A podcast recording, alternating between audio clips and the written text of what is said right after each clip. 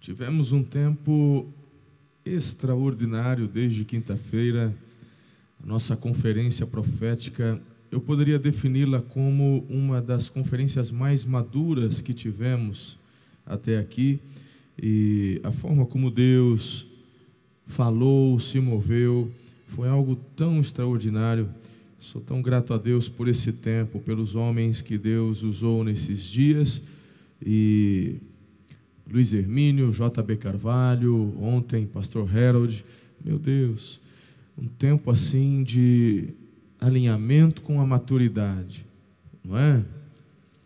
E quando às vezes pensamos numa conferência profética, uma conferência do Espírito Santo, às vezes pensamos só no reteté. E o reteté é bom, é gostoso, é bênção, mas precisamos entender o propósito do mover profético. E por isso eu fico tão empolgado em ver que a igreja ela se moveu em caminho dessa maturidade. Onde o pastor Harold pregou quase três horas. Eu achei que eu estava na Coreia do Sul, lá no pastor Yun, né? Pastor Yun também quando prega é de duas para três horas assim.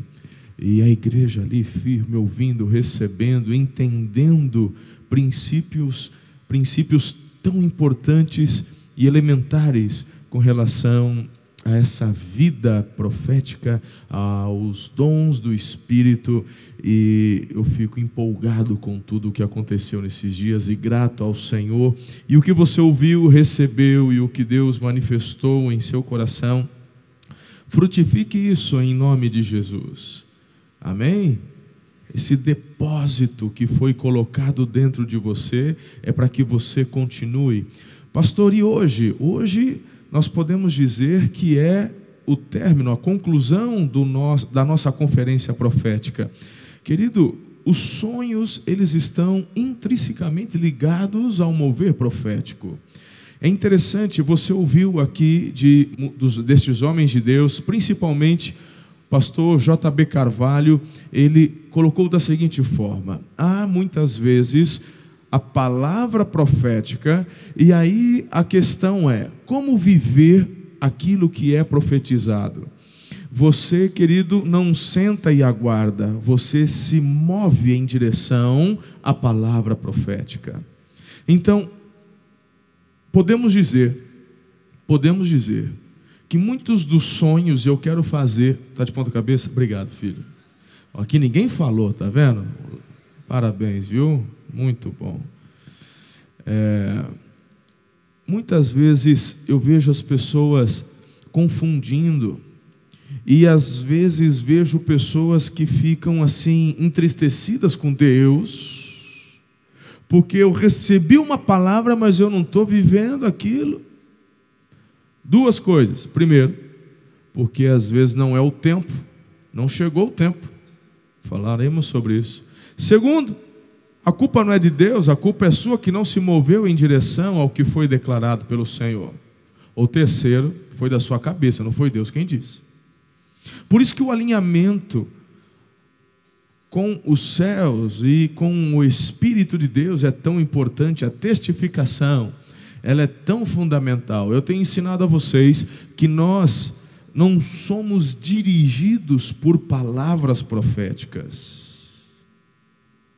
Somos dirigidos pela palavra de Deus. Quando alguém me entrega uma palavra, eu recebo, eu guardo e eu coloco sobre o crivo, primeiro, da palavra de Deus que me foi revelada, segundo, pelo Espírito de Deus. Eu falo, Senhor, é o Senhor quem sabe todas as coisas, e se é uma boa palavra, há uma testificação do Espírito, então, como eu disse há pouco, eu caminho em direção a ela. E eu vou percebendo e vendo o agir, o mover de Deus, abrindo as portas, e você cada vez mais consegue se dirigir a esses objetivos que foram dados dos céus para nós. Muitas pessoas receberam essas palavras e deixaram essas palavras morrer. Hoje eu quero ensiná-los a restaurar aquilo que do céu, do trono, foi dito ao seu coração. Uma pessoa que não tem sonhos é uma pessoa que está morta. Ela só está esperando o momento de jogarem a terra em cima. Os nossos sonhos nos movem à direção certa. Por isso, hoje você vai aprender também quais tipos de sonhos você precisa sonhar e quais deve restaurar. Amém? Eu queria que você então orasse comigo.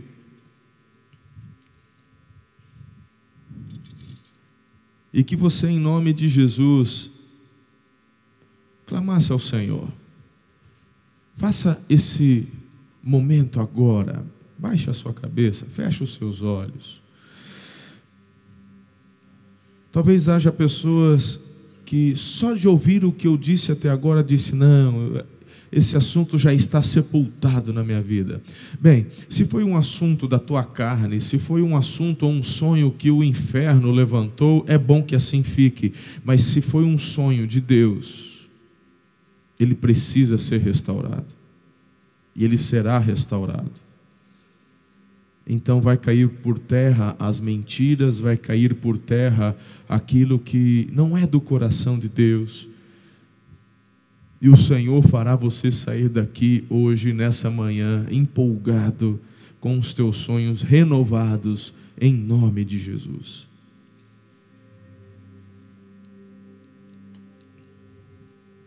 Amado Espírito Santo, é o Senhor quem tem o governo da minha vida, desta igreja, desta celebração. Por isso eu oro, eu clamo para que o Senhor se manifeste com poder e autoridade. Esconda-me atrás da cruz de Cristo. Importa que Ele, e tão somente Ele, cresça, que eu diminua.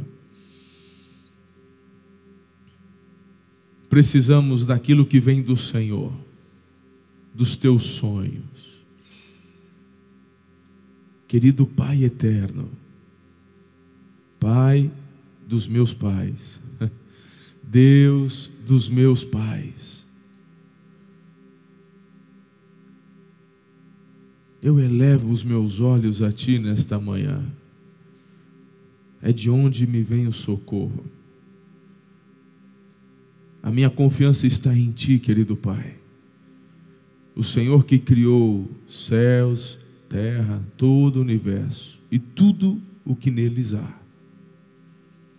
Tu que assentas num alto e sublime trono, excelso, magnífico, nossa adoração totalmente a Ti. Nos despojamos de nós mesmos e recebemos aquilo que vem da tua boca aos nossos corações nesta manhã, querido Pai. Em nome de Jesus eu oro com fé. Amém. Abra sua Bíblia no texto de Gênesis, capítulo 37, e você e eu iremos meditar, meditar numa experiência extraordinária. Eu sou fã deste então, então jovem, que veio a se tornar um grande homem de Deus e viveu grandes experiências com Deus. Eu me refiro a José, filho de Israel, filho de Jacó. É tempo de restaurar os sonhos. O texto sagrado diz o seguinte, a partir do versículo 1. Jacó habitou na terra de Canaã, onde seu pai tinha vivido como estrangeiro. Esta é a história da família de Jacó. Quando José tinha 17 anos, pastoreava os rebanhos com os seus irmãos, ajudava os filhos de Bila, os filhos de Zilpa, mulheres de seu pai, e contava ao pai a má fama deles. Ora, Israel gostava mais de José do que de qualquer outro filho, porque ele havia nascido em sua velhice. Por isso, mandou fazer para ele uma túnica longa quando seus irmãos viram que o pai gostava mais dele do que de qualquer outro filho, odiaram-no e não conseguiam falar com ele amigavelmente. Certa vez José teve um sonho, diga, José teve um sonho. E quando contou a seus irmãos, eles passaram a odiá-lo ainda mais. Ouçam o sonho que tive, disse-lhes. Estávamos amarrando os feixes de trigo no campo quando o meu feixe se levantou e ficou em pé, e os seus feixes se ajuntaram ao redor do meu e se curvaram diante dele. Seus irmãos lhe disseram: Então você vai reinar sobre nós? quer dizer que você vai nos governar, e o odiaram ainda mais por causa do sonho e do que tinha dito. Depois teve outro sonho e contou, diga, ele teve outro sonho. Contou aos seus irmãos: Tive outro sonho, dessa vez o sol e a lua e onze estrelas se curvavam diante de mim. Quando contou ao pai e aos irmãos, o pai o repreendeu e lhe disse: que sonho foi esse que você teve? Será que eu, sua mãe, seus irmãos, viremos a nos curvar até o chão diante de você? Assim seus irmãos tiveram ciúmes dele. O pai, no entanto, refletia naquilo. Diga, o pai refletia. Queridos, eu quero que vocês prestem bastante atenção no que eu vou falar. Percebam que José, esse menino, ele era aqui um menino, ok? Nessa época ele era um adolescente, um adolescente. Ele teve um sonho. Antes de ter o sonho, os irmãos dele já não gostavam dele. A Bíblia fala que eles não conseguiam conversar com José amigavelmente. É horrível isso alguém que você ama, alguém que você gosta, porque o, o José amava seus irmãos, são meus irmãos. Mas o, tudo que ele conseguia receber destes irmãos eram palavras rudes. Não conseguiam falar com ele amigavelmente, mas não há nada que esteja ruim que não possa piorar, não é? Ele tem um sonho e o texto diz que o odiaram por conta do sonho. Ah, então quer dizer que você vai governar sobre a gente. Que os nossos, nós iremos. Você está de brincadeira. O odiaram. Aí, meu irmão, ele sonha novamente. E o texto fala que eles aumentam o nível de rancor, de raiva, de ódio, de desprezo. Eu tenho uma mensagem que eu conto a história de José.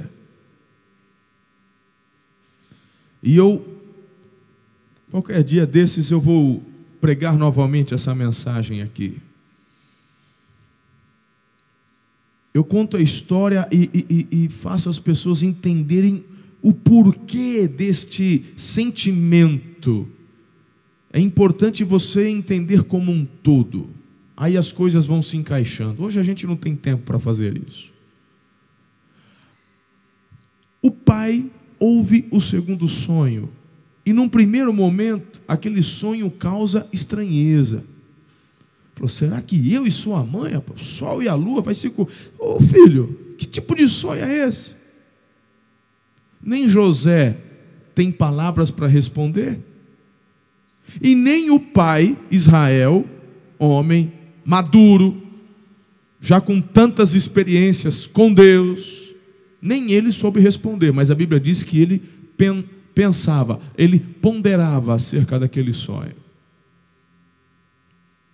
Aqui nós já temos muitos ensinamentos, poderíamos ficar só nessa introdução e aproveitar até que hoje é Dia dos Pais, e talvez só em cima disso eu poderia ficar algumas horas conversando com vocês. Como devemos, como devemos agir diante das manifestações dos nossos filhos. Eu e você, pai, e eu vou só dar essa canjinha aqui e vamos seguir com a proposta da mensagem. Mas, pai, aproveitando nessa manhã,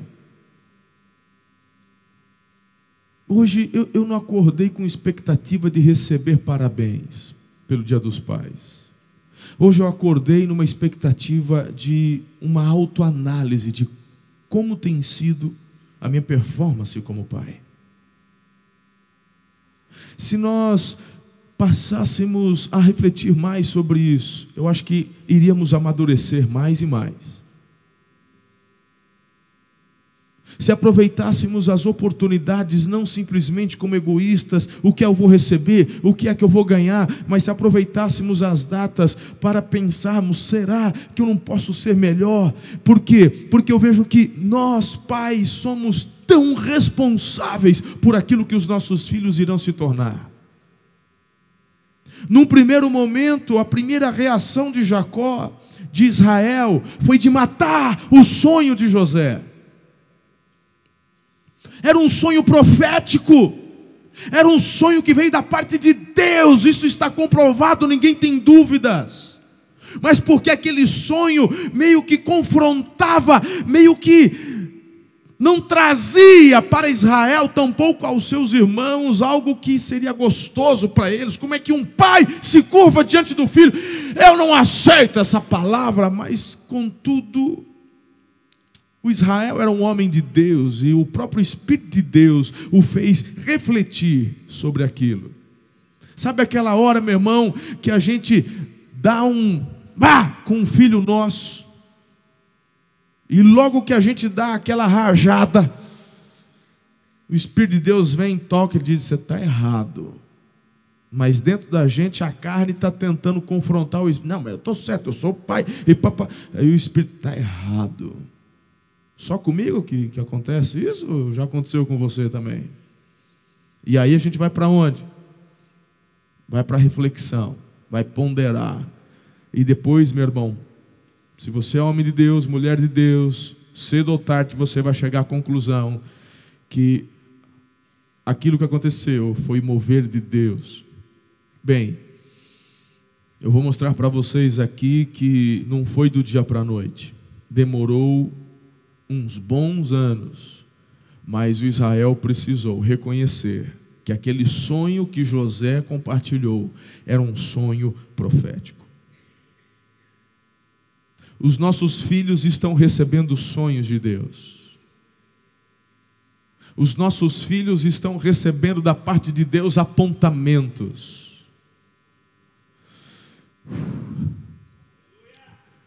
o que você e eu, pai, estamos fazendo com o que Deus está dando para os nossos filhos. Estamos matando os sonhos proféticos? Ou estamos sendo empoderadores? Porque para isso o Senhor nos levantou.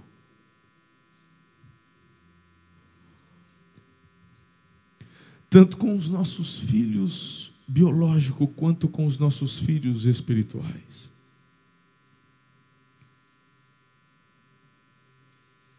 Você ser instrumento, Pai. Você ser instrumento de Deus para poder pegar esse filho, seja ele biológico ou filho na fé, de colocá-lo no arco e puxá-lo, puxá-lo, puxá-lo, puxá-lo até que esteja bem intencionado, bem intencionado, então soltá-lo para que ele alcance o alvo. Sim, nossos filhos irão mais longe do que nós.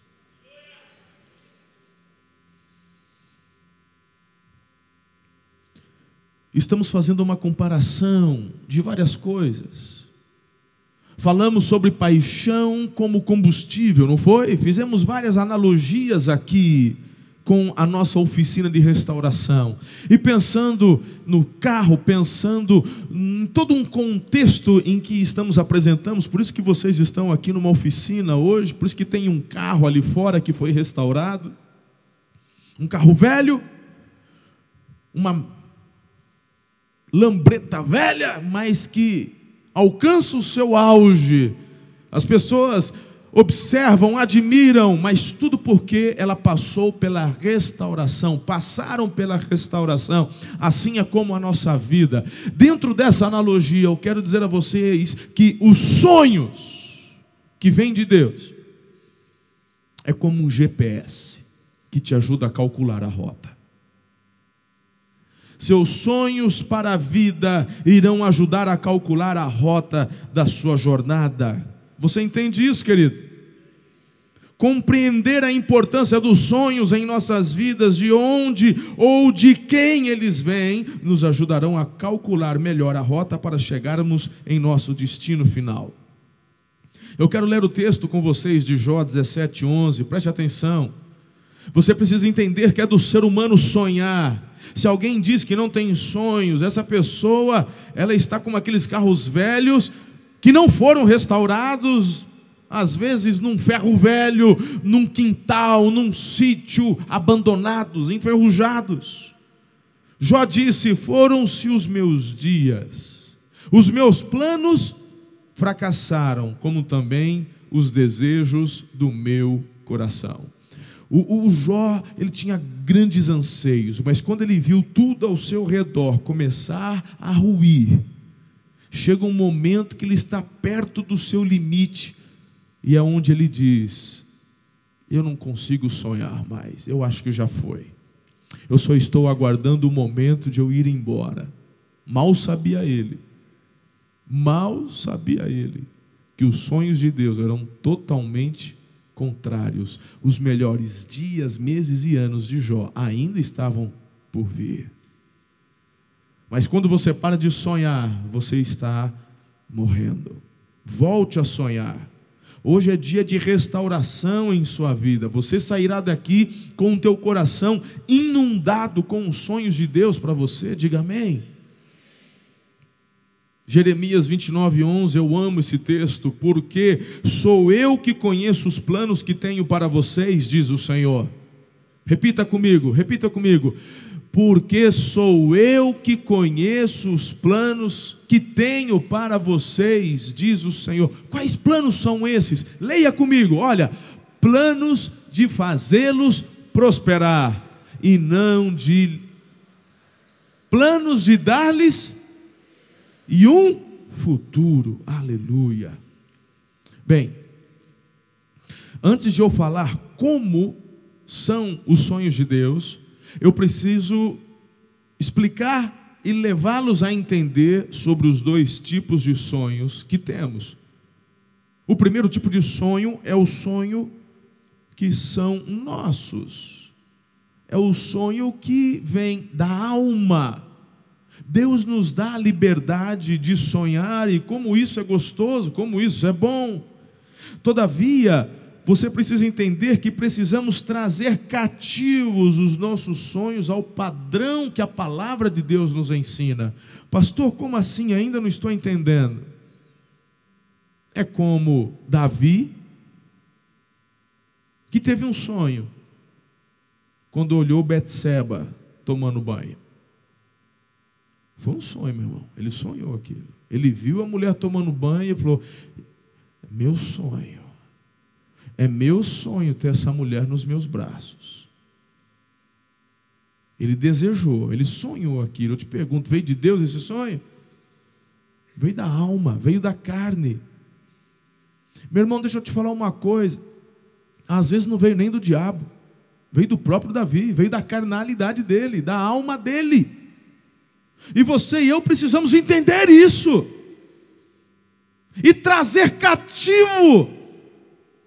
Há uma luta dentro de nós que é da carne contra o espírito. A carne luta pelas coisas que vão gerar morte, corrupção, mas o espírito nos leva a gerar coisas que nos conduzirão à eternidade, que vai trazer benefícios à nossa vida, não só na eternidade, mas como aqui na terra também. Diga amém se você está entendendo.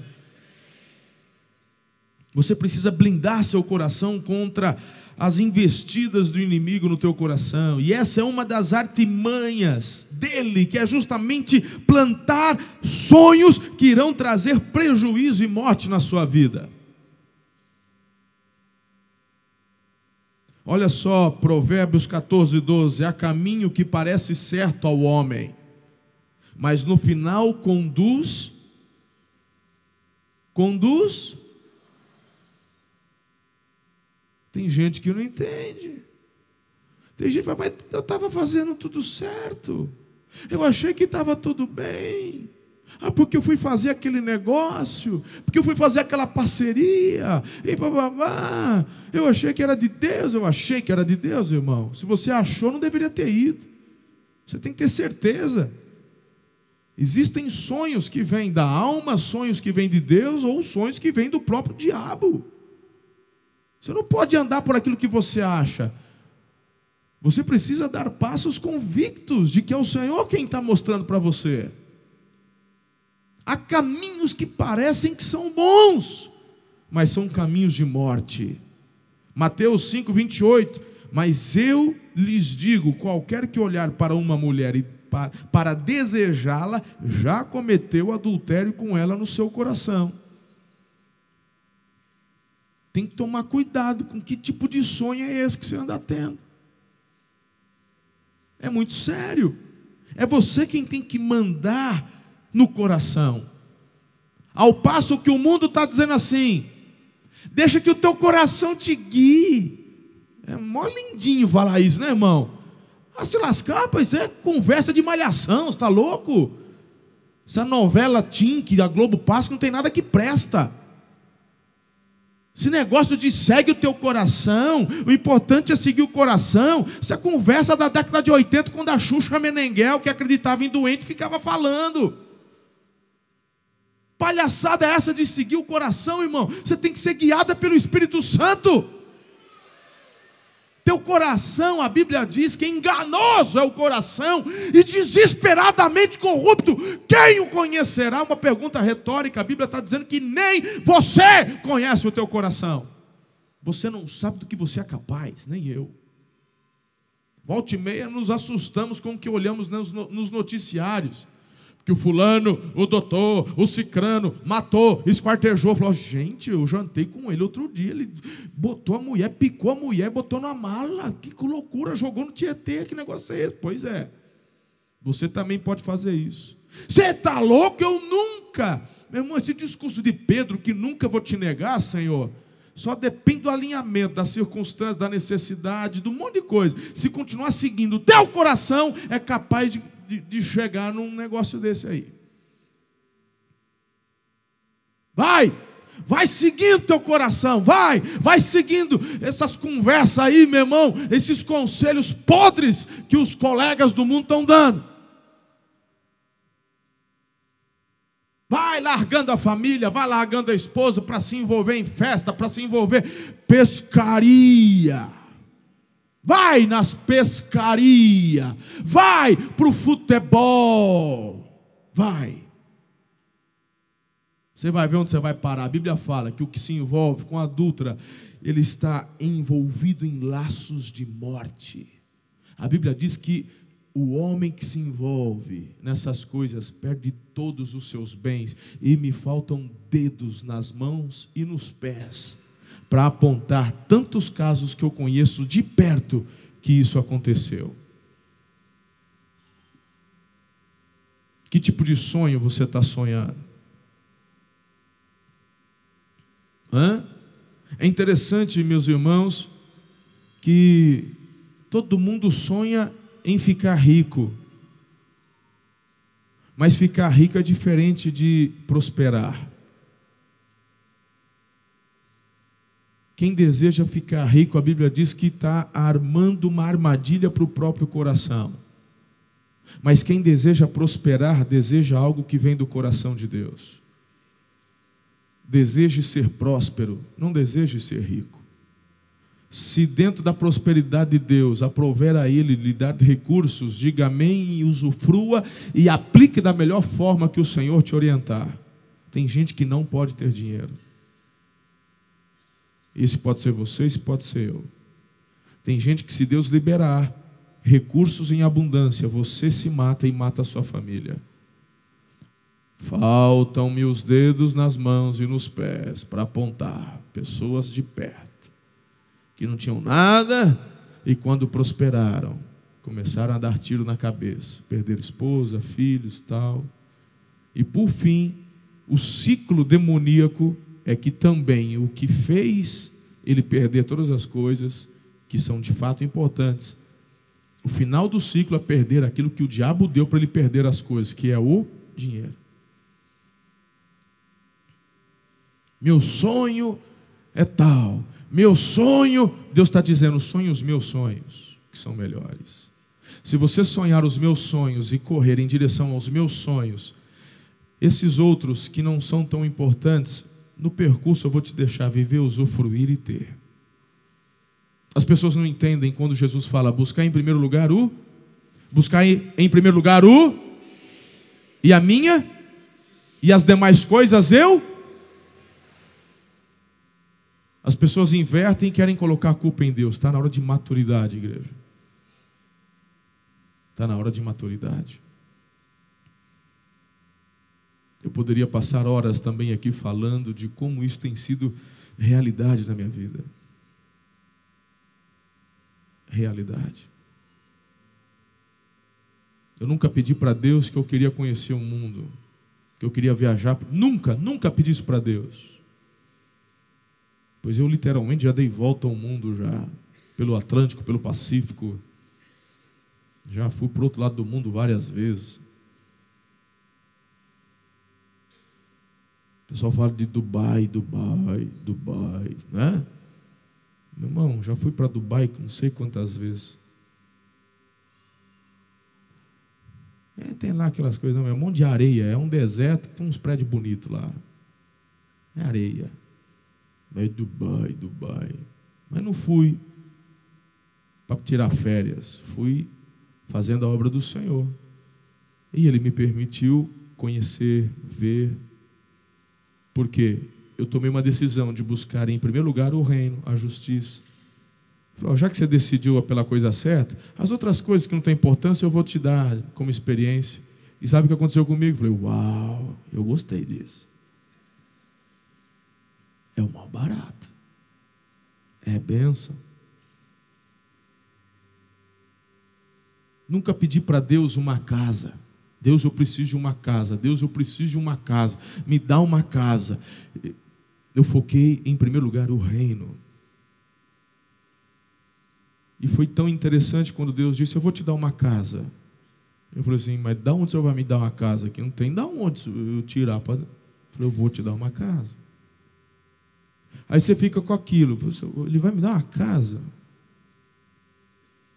Aí a Ana chega para mim e falou assim: Deus falou comigo que ele vai nos dar um presente, ele vai nos dar uma casa. Eu falei: Eu estou ligado nesse negócio, nesse mistério aí. Aí eu fiquei esperando, né? Falei assim: vai chegar algum bacana com a chave na mão. Falou assim: Deus mandou te dar. E Deus nos deu uma casa.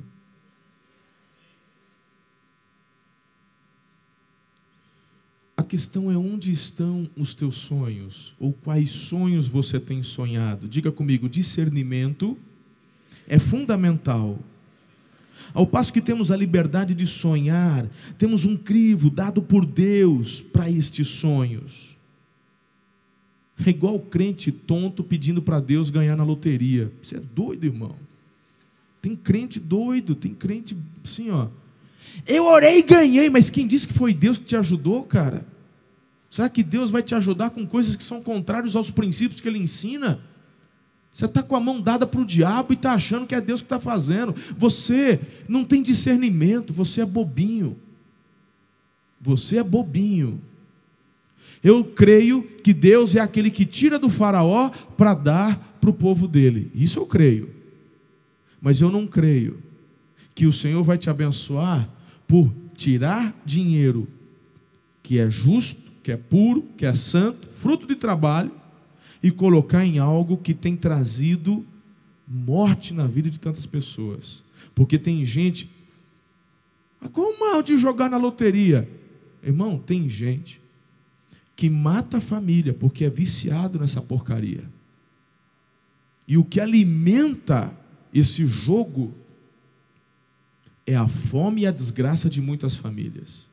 E você está sendo um patrocinador disso. Se você pegasse o dinheiro que joga, porque aqui não joga, mas vamos colocar, vamos fazer de conta. Eu estou sentindo que é profético. É um culto profético. E às vezes eu tenho que falar isso por causa de uma única pessoa. Então, toma essa na cabeça, porque você é cabeça dura você, hein? Pelo amor. Tem uns negócios que não precisava repetir. Esse dinheiro que você pega para jogar, seja no jogo do bicho, jogo de loteria, jogo. Você é legal, mas é legalizado, meu irmão, é telecena. O bobinho, se você pegasse esse dinheiro e desse de oferta na ação social do nosso projeto aí do João Arlindo, que é da nossa BAC.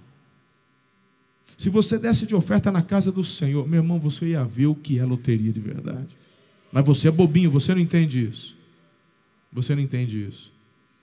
Pois Deus é aquele que faz questão de fechar as torneiras diante de você. Porque se ele abrir, você se mata e acaba de matar a tua casa.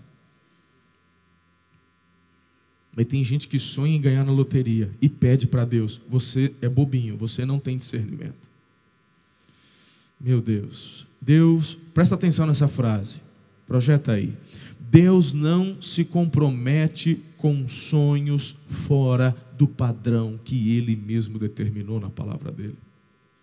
É profundo ou não é? Hum? Tem gente que está pedindo para Deus, ele é casado, ele não ama mais a esposa, ele fala: Deus, eu tenho um sonho, me ajuda, eu quero largar essa mulher e, e eu quero casar com a vizinha. Deus não se compromete com esse tipo de sonho.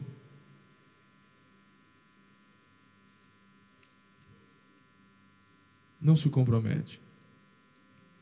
O que, que eu faço então? Vou ser um infeliz? Eu vou para o resto da vida? Primeiro, que você é resultado das suas escolhas. Você é resultado das suas escolhas. Deus te deu livre-arbítrio.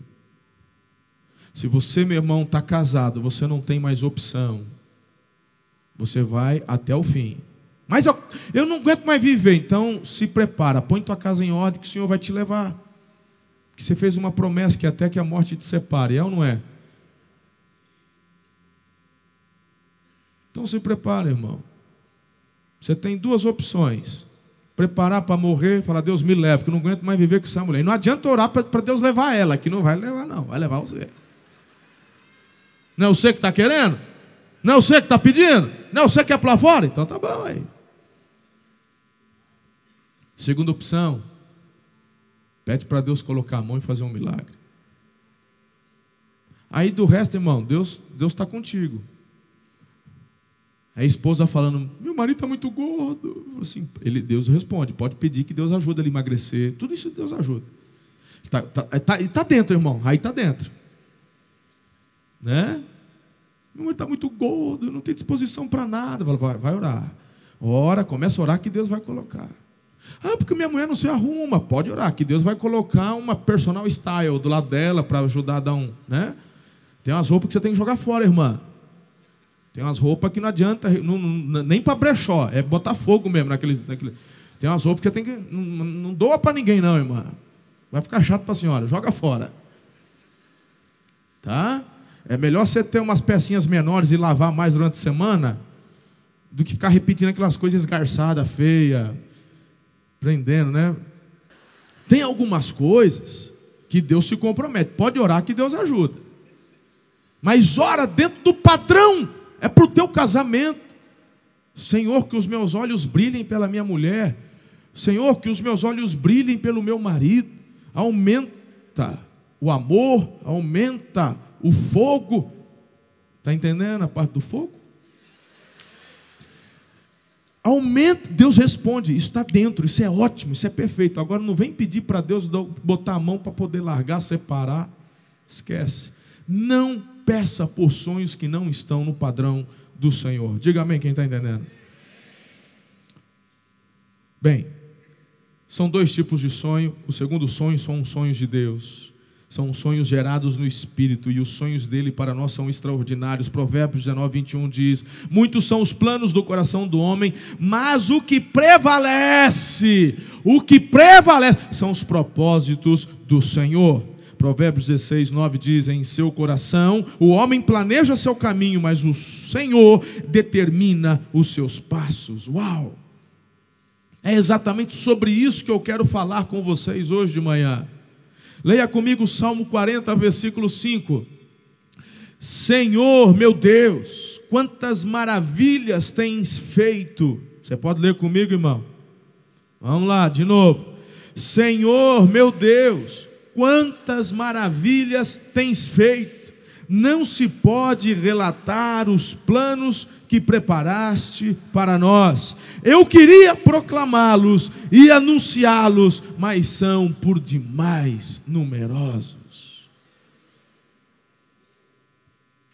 Algumas desilusões nos levaram a abandonar sonhos que o Senhor nos deu. Doença, morte de alguém, críticas, crises emocionais, crises financeiras, mentiras, demora, falta de apoio. Pois hoje eu quero compartilhar como são os sonhos de Deus, quais suas características, qual o caráter destes sonhos que Ele tem para nós, porque discernimento é fundamental. Então, como saber se são sonhos de Deus ou são apenas da minha alma? Então, vou te dar aqui alguns crivos para você determinar quais são. E uma vez que você determina, ah, não, é de Deus aquele sonho, então você vai permitir que Deus os restaure. Diga amém. Primeiro lugar, os sonhos de Deus, eles são tão extraordinários que te constrangem. E aqui a gente volta para o texto base que lemos no início, a questão é aqui José. Meu irmão, olhe, olhe os versículos. Meu feixe se levantou, ficou em pé, e os seus feixes se juntaram ao redor, se curvaram. Ó, oh, desta vez o sol, a lua. Meu irmão, é um sonho que constrange. Meu irmão, os sonhos de Deus são extraordinários. O que o, o, Senhor, o que o Senhor, o que o anjo do Senhor disse a Gideão, você é um guerreiro poderoso. Com Moisés não foi diferente. Eu vou levantar você, Moisés. Você vai falar, você vai libertar. Mas como assim? Eu? Eu, eu, eu sei bem o que é o Egito. Eu sei bem, eu, eu morei lá 40 anos. Eu me formei na faculdade. Eu sei que negócio é esse que eu vou enfrentar o faraó. Eu estou falando, da, é igual meu irmão, Deus falar para um doido aí que você vai agora é, enfrentar o Trump. É, ei, eu enfrento. Não pode ser. Eu estou falando da maior potência, do império mundial na época, Egito. Os sonhos de Deus são extraordinários, não há limites para quem está totalmente comprometido com Deus. Eu estou falando de um adolescente de 17 anos, mas que já experimentava uma vida de intimidade com Deus. Não receberá sonhos extraordinários de Deus quem não tem relacionamento com esse Deus.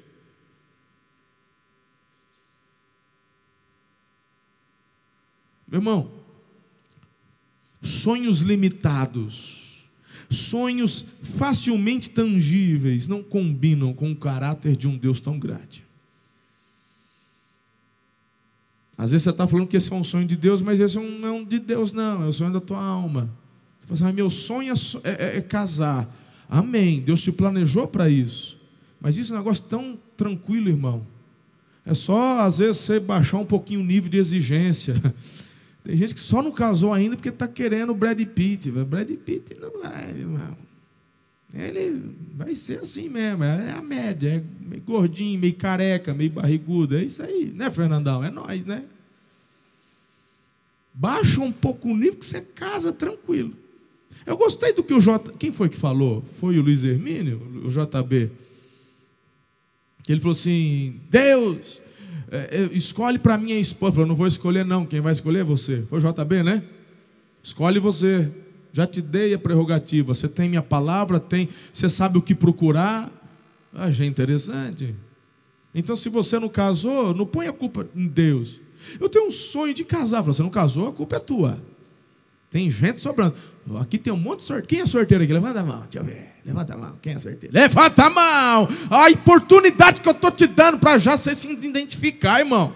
Presta atenção. Aí, ó, vai, vai nessa, vai nessa benção aí, aleluia. Entendeu? Hum? Então, querido, casar é bênção. Deus te planejou para isso. Mas se a tua vida está voltada toda ela só para o casamento, vou te falar, esse sonho não é um sonho que Deus tá, que de, te deu que está te consumindo. É muito simples. Os sonhos de Deus são maiores, são extraordinários. Quem está entendendo? Glória a Deus. Deus colocará sonhos extraordinários no seu, no seu coração. Profetize sobre sua vida os sonhos extraordinários de Deus profetize a restauração dos sonhos que ele mesmo já plantou. sonhos de que você vai ser poderosamente usado na sua casa, na sua vizinhança, no seu trabalho, nos seus estudos, de que você vai se tornar um grande influenciador, uma grande influenciadora, um líder, uma líder. Profetize que você vai ser instrumento de Deus para transformar a realidade da nossa cidade e da nossa nação. Eu tenho recebido palavras, sim, têm sido seguidas, sobre como Deus vai levantar nossa voz em termos de nação e transformar nação. E meu irmão, a primeira reação que eu, Marcelo, tenho, falou, não é comigo trem, deve ter sido outro Marcelo. Deve ser um Marcelo toscano, Marcelo tosco não deve ser. Porque quando olhamos para os sonhos que Deus tem para nós e nós olhamos para nós mesmos, nós falamos assim: não é possível, não pode ser, mas é. Hã? Segunda característica: os sonhos de Deus te deixam empolgado. Quando eu olho para a história de José, ele recebe o sonho, meu irmão, ele não consegue, olha só que interessante, ele não consegue segurar, ele vai falar. Porque quando o sonho de Deus, ele é de Deus, ele te deixa empolgado por quê? Porque Deus quer que você fale. Por que Deus quer que você fale? Porque quando você fala, você profetiza. Lembra que eu falei que tem tudo a ver sonho com profecia? Hã?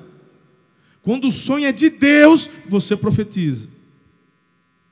Mas não é igual o povo faz aí. Você vê um carro novo, põe a mão e fala assim: Eu declaro esse carro aqui. Eu recebo. Nesse tipo de sonho, não, irmão. Primeiro que você recebe não é o que você inveja, é o que você abençoa. Tem gente que tá, faz anos que está botando mão em carro zero profetizando. Eu tomo posse, eu tomo posse, eu tomo posse. Meu irmão, Deus não vai te dar posse do que é do outro. O outro trabalhou, jejuou, ele se dedicou. Deus não vai tirar do outro que fez tudo aquilo para você que não faz nada, é vagabundo, não trabalha, não se esforça, não faz hora extra. Não vai, irmão. Ele vai dar para o outro que está ali, ó ó, sol a sol. Então não adianta tomar o que é dos outros, você recebe o que você abençoa. Então você vê o irmão está prosperando, abençoa a vida de Deus. Esse é um homem de Deus. Essa, olha essa irmã, começou fazendo bolo, hoje tem uma franquia. Meu Deus, abençoa ainda mais essa irmã. Aí você começa a entender o princípio. Aí Deus começa, está começando a entender. Toma um pouquinho aqui. Aí você pega aquele pouquinho, se não virar o cabeção, irmão, porque a gente pega um pouquinho vira o cabeção. Aí Deus fala, tá, não falei? Mas aí você pega aquele pouquinho, investe, treina, cresce, Deus vai liberando, vai liberando, vai liberando. E a... Faz sentido, não faz? Os sonhos de Deus te empolgam. Quando a gente fala aqui de ganharmos uma cidade, de vermos uma cidade sendo transformada, meu irmão, eu estou falando de coisas que já aconteceram e acontecem.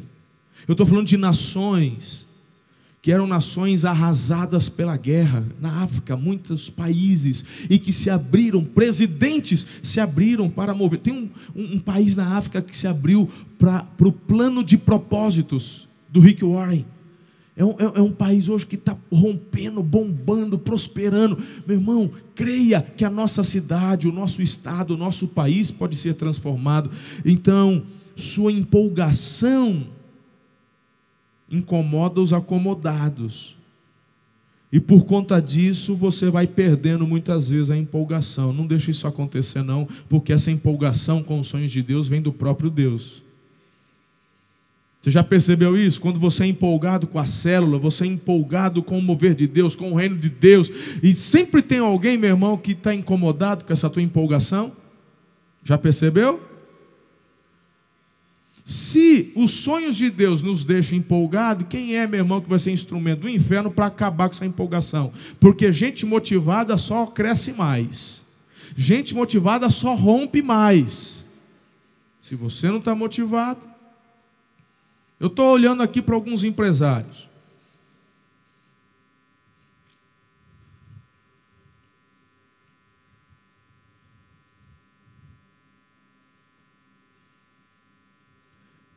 Eu já fui empresário. Eu gerenciava a loja do meu pai.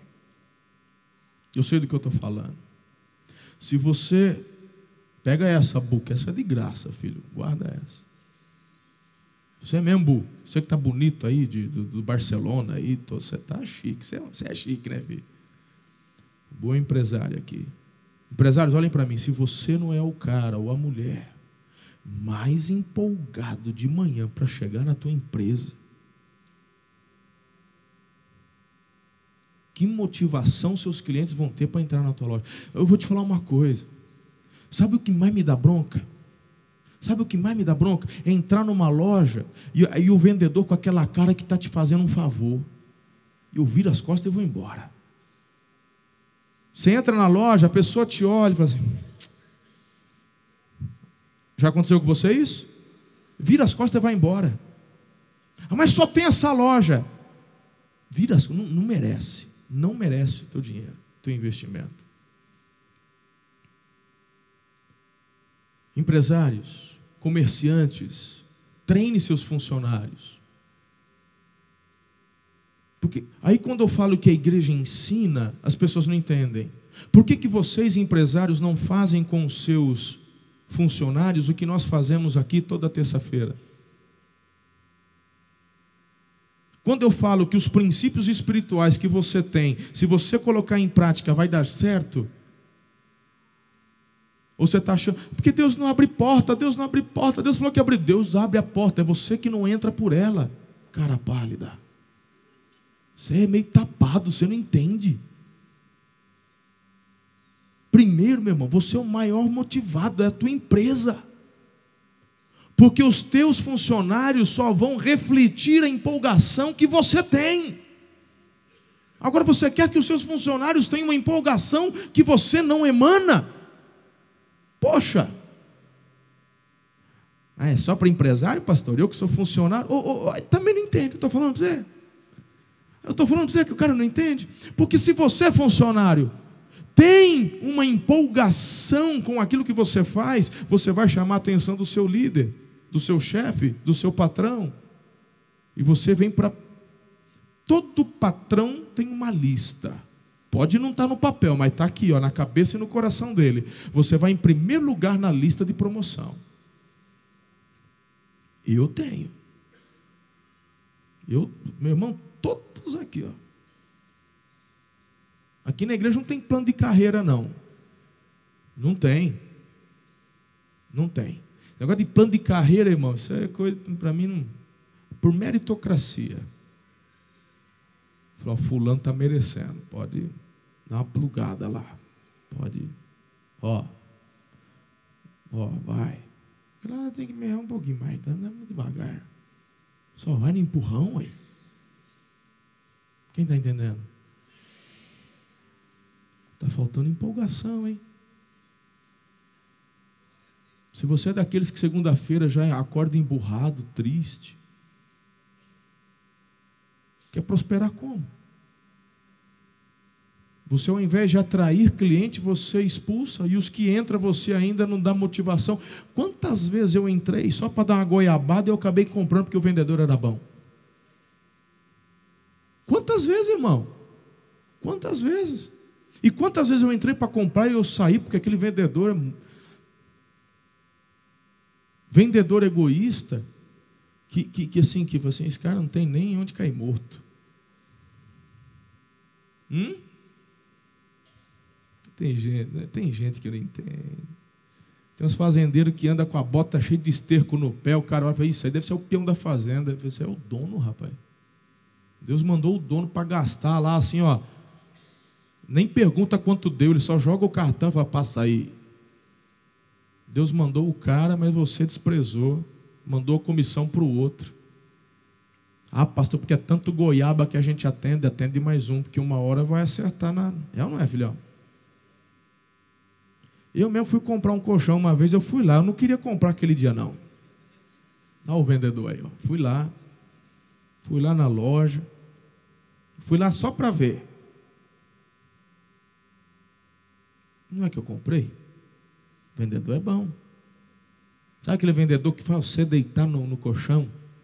Deita aqui. Eu não vou deitar nesse colchão na frente de todo mundo. Eu todo constrangido lá, pastor, deita, deita. Eu não vou deitar, deitei. Rapaz.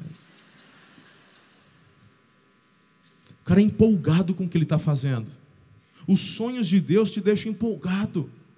Mas o que, tem a ver sonho de Deus com vender colchão? Tem tudo a ver, ora as bolas. Tem tudo a ver, é quem você é hoje. É o que ele te colocou para fazer hoje. Se é para estudar, estude com empolgação. Você não acabou de ouvir ontem do Harold. Deus falou, o pai dele falou para ele, engenharia química, mas engenharia química não me empolga, pai, pois foi através da engenharia química que ele vem para o Brasil, vem para a Unicamp, e hoje olha o tamanho do ministério que Deus deu para ele, está rompendo no Brasil e no mundo. Tem gente que não entende que os sonhos de Deus, quando eu falo do José, ele teve um sonho aos 17. Sabe quando que esse sonho se concretizou? Aos 37. 32. Quantos anos depois? Deus deu um sonho para Abraão: você vai ser pai. Aos 75. Isso só se concretizou quando ele teve 100 anos. Seja empolgado hoje. É porque ele me deu a visão que eu vou ser um grande pastor. Aí o cara não se empolga em estudar agora nos 18. Ah, porque mas não é empolgado hoje com o que faz. O José era empolgado. Se isso não faz sentido, meu irmão, então eu já não sei mais nada declara em nome de Jesus sua empolgação com os sonhos de Deus. Amém ou amém? Terceiro, os sonhos de Deus te levam a vencer a prova do tempo. José tinha 30 anos de idade quando começou a servir Faraó no Egito. Queridos, foram 22 anos de espera. Com 30 ele assume o cargo, sete anos de fartura e, de, e, e dois anos de fome que é onde o José vai se revelar, ok? Porque olha só que interessante, ele começa a, a, a, a governar com 30, mas o sonho de que os irmãos se curvariam só aconteceu de fato aos 37. Ok? Entende isso? Ou 38, porque vai fazendo as contas aí, você vê que o negócio com 30 governa, 7 anos de prosperidade, está tudo bem. Quando entra a fome, é que os irmãos vêm, e depois, por fim, o pai chega também, e aquela, a, aquela visão que ele teve se concretiza. Deus, ele não age apressadamente, só age apressadamente quem está atrasado. Como é que o nosso Deus, que é Senhor do tempo, que nunca se atrasa, pode ficar agindo apressadamente, irmão? Ele é Senhor do futuro, é Senhor do tempo. Ele está te preparando, ele não está demorando. Quantas vezes eu achei que Deus estava demorando, e eu hoje, maduro, entendo que Deus nunca age apressadamente, ele nunca se atrasa. Deus nunca está atrasado. Isso é tão profundo, tão profundo. Ele está te preparando. Quarto, os sonhos de Deus te levam a vencer a prova das dificuldades. Pense em José, quantas dificuldades ele teve. Seus irmãos não gostavam dele, os irmãos passaram a odiá-lo ainda mais. O pai o repreendeu por causa do sonho dele. Ele foi vendido para os ismaelitas como escravo. Depois, na casa ali de Potifar. Depois, ele foi para a prisão, irmãos. Em nenhum desses momentos o menino deixa de sonhar. Você não vê em nenhuma dessas etapas o José murmurando, reclamando, dizendo: Deus, o senhor não falou. Você não vê isso, não. Até quando injustamente ele é jogado na cadeia, Deus, mas eu fiz o certo. Aí tem gente, eu vou sair da igreja que eu não sou compreendido aqui. Eu vou sair da igreja que eu estou magoado, que se o pastor não me cumprimenta, faz 10 anos que eu estou aqui, ele não sabe nem meu nome. Não sei mesmo, como é que eu vou decorar tudo isso de nome? Por isso que eu já chamo todo mundo filhão, lindão, queridão. O dia que eu cheguei você, ô queridão, já me ajuda. Falou assim, pastor, meu nome é tal. Falou, beleza, já. Assim, o filhão e queridão serve, então vamos tocar barco aí. Mas tem gente que se fica todo magoadinho, fica todo feridinho. Sabe, irmão? Por que, que você não aprende com José? Os irmãos não gostavam, ele não reclamava. O pai repreendeu, ele não reclamou. Tomou a surra dos irmãos. Deve ter perdido o centroavante aqui, o, o beck traseiro deve ter dado uma, uma balangada aqui atrás, deve ter perdido. Né? Tomou a, foi para o fundo do poço, foi vendido como escravo, revendido. Quando ele achou, falou: Acho que agora vai ficar bom, hein? Acho que agora vai, hein? Ó, estou governando na casa do Potifar. A mulher do cara conta a maior mentira. O Potifar manda para a cadeia. Falou: Senhor, mas o senhor não me deu um sonho? Ele falou: Eu te dei. Foi o senhor mesmo? Foi. Falei: Então tá certo, bora ele prospera dentro da cadeia. Meu irmão, é tão sobrenatural que a empolgação de José toca o coração do carcereiro. O carcereiro pegou a chave do cárcere e deu na mão dele. Falou: Estou dando a volta aí, vou dar um rolê. Hoje é dia dos pais, eu vou lá para casa. Falou: Pode ficar tranquilo, que aqui está tudo sob controle. A Bíblia fala que José prosperou na prisão. Meu irmão, não faz sentido isso para mim. Faz para você? Para mim não faz. Como é que um homem prospera na prisão? Esse cara tem que ser muito gente boa. Esse cara tem que é o cara que toma pancada, toma chibatada e ele Deus te abençoe, obrigado, querido, foi demais. Você está de brincadeira? Tá de... Não, estou tirando, não, é verdade. Então toma mais um. Tal! Falou, obrigado, o senhor é demais. Deus, aleluia, o senhor é maravilhoso. Ó, oh, valeu, o senhor bate bem, hein? O senhor tem uma mão firme, tem um músculo forte e tal, mas tá queimando, tá, rasgou essa, hein? Puxa vida, tá... meu irmão, esse José é um homem muito empolgado.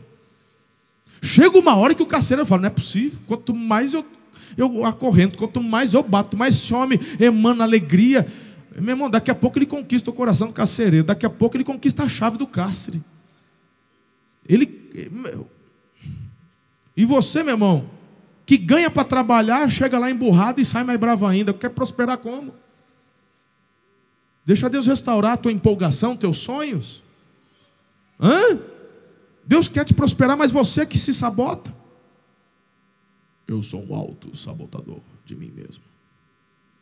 Deus quer te prosperar, fala, não quero. Eu vou ser carrancudo, amargurado.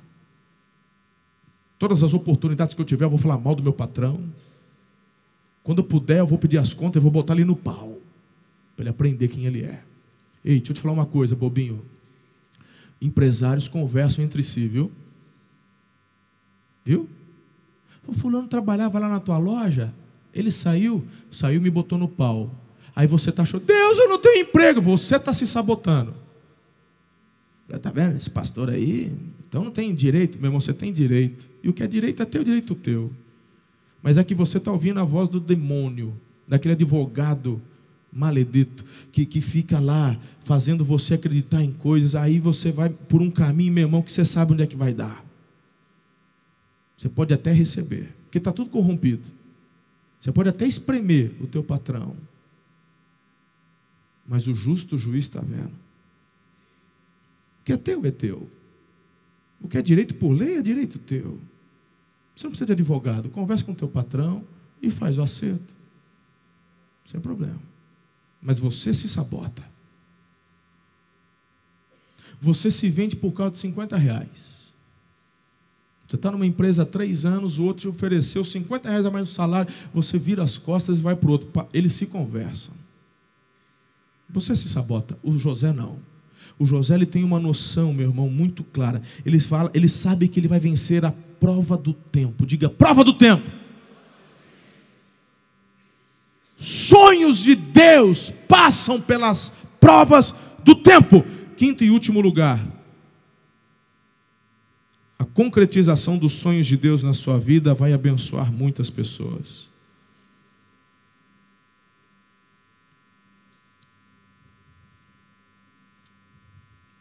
Olha isso. Olha isso. Gênesis 45, 5 a 8. Agora,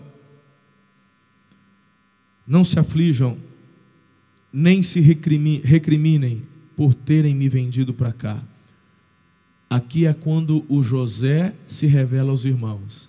Lembra disso? E os irmãos estão morrendo de medo. Porque ele fala: Vou morrer. A gente bateu nele, a gente vendeu ele, a gente humilhou ele, a gente odiava ele. Impossível ele não retribuir mal com mal. Os irmãos deles tinham uma certeza: vamos morrer.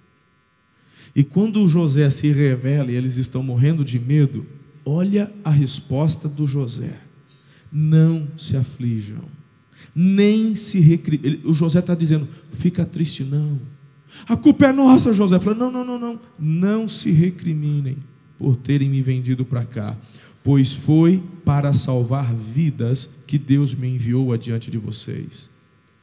Já houve dois anos de fome na terra, e nos próximos cinco anos não haverá cultivo nem colheita, mas Deus me enviou à frente de vocês para lhes preservar um remanescente nesta terra e para salvar-lhes a vida com grande livramento. Assim, não foram vocês que me mandaram para cá, mas sim o próprio Deus. Ele me tornou ministro do Faraó e me fez administrador de todo o palácio e governador de todo o Egito.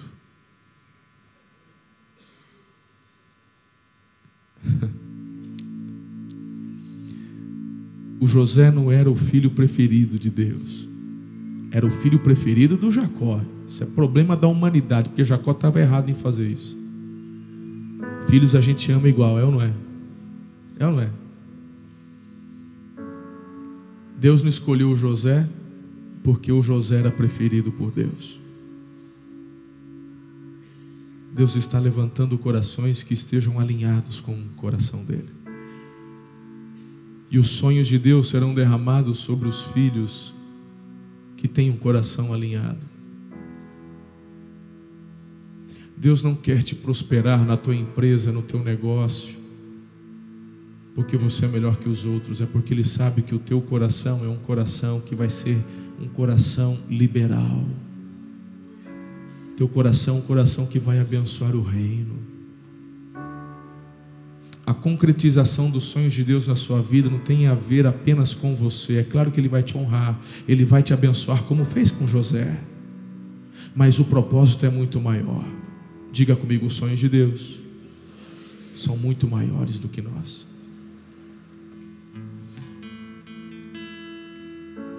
Não tem a ver só com você. Tem a ver a partir de você. Por isso que você tem que restaurar esses sonhos.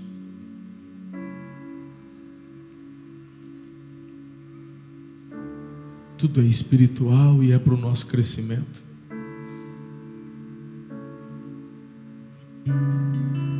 Discernimento é de Deus.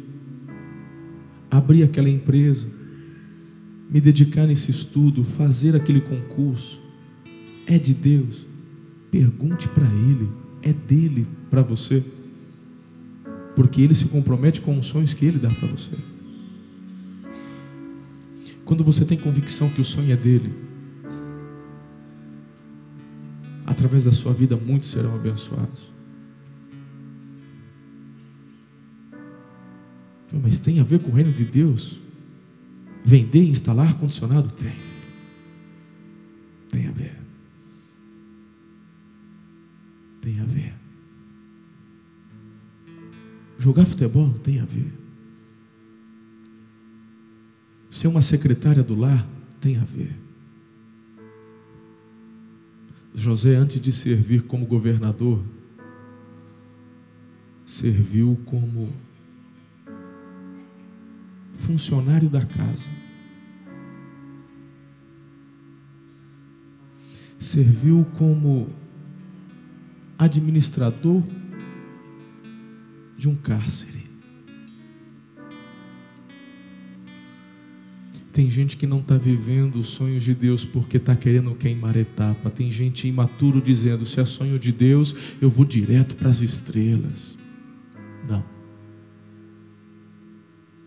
Os sonhos de Deus vão passar pelo cabo da vassoura.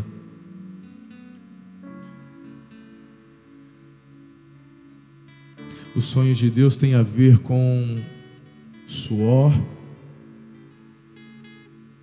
Os sonhos de Deus têm a ver com derramar lágrimas. Eu poderia passar o resto da manhã falando só das lágrimas que eu tenho derramado no centro da vontade de Deus.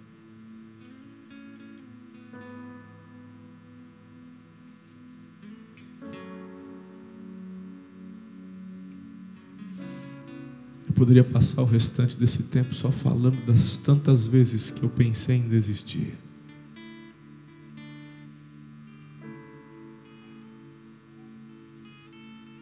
E como muitas, muitas vezes Satanás se levanta para que estes sonhos de Deus se apaguem na minha vida.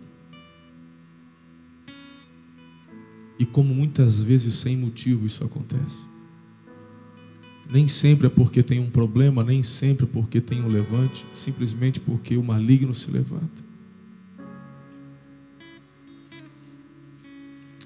Mas eu estou aqui pela fé, para te dizer que você não pode parar. Você não pode desistir.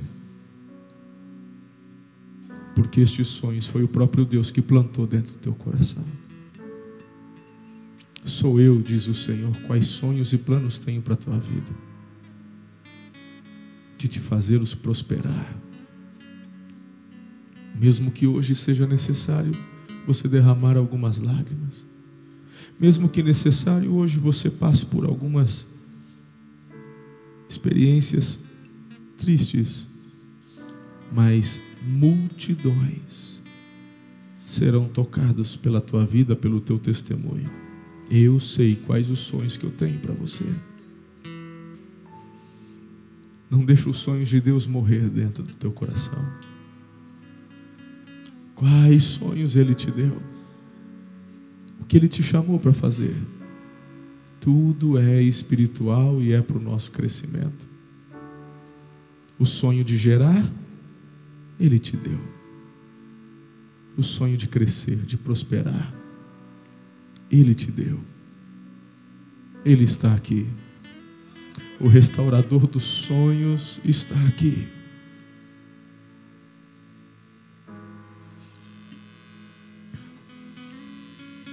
Quantas vezes bastou uma palavra como essa para a chave virar dentro do meu coração? Ei, essa restauração dos sonhos independe da transformação dos ambientes ou das circunstâncias. Essa transformação depende apenas da forma como você vai responder ao que ele está dizendo. E eu posso afirmar com convicção no meu espírito de que ele está falando nessa manhã. E muitos sairão daqui com seus sonhos restaurados. E quando Deus restaura, Ele te fortalece para continuar, porque é maior o que Ele quer fazer.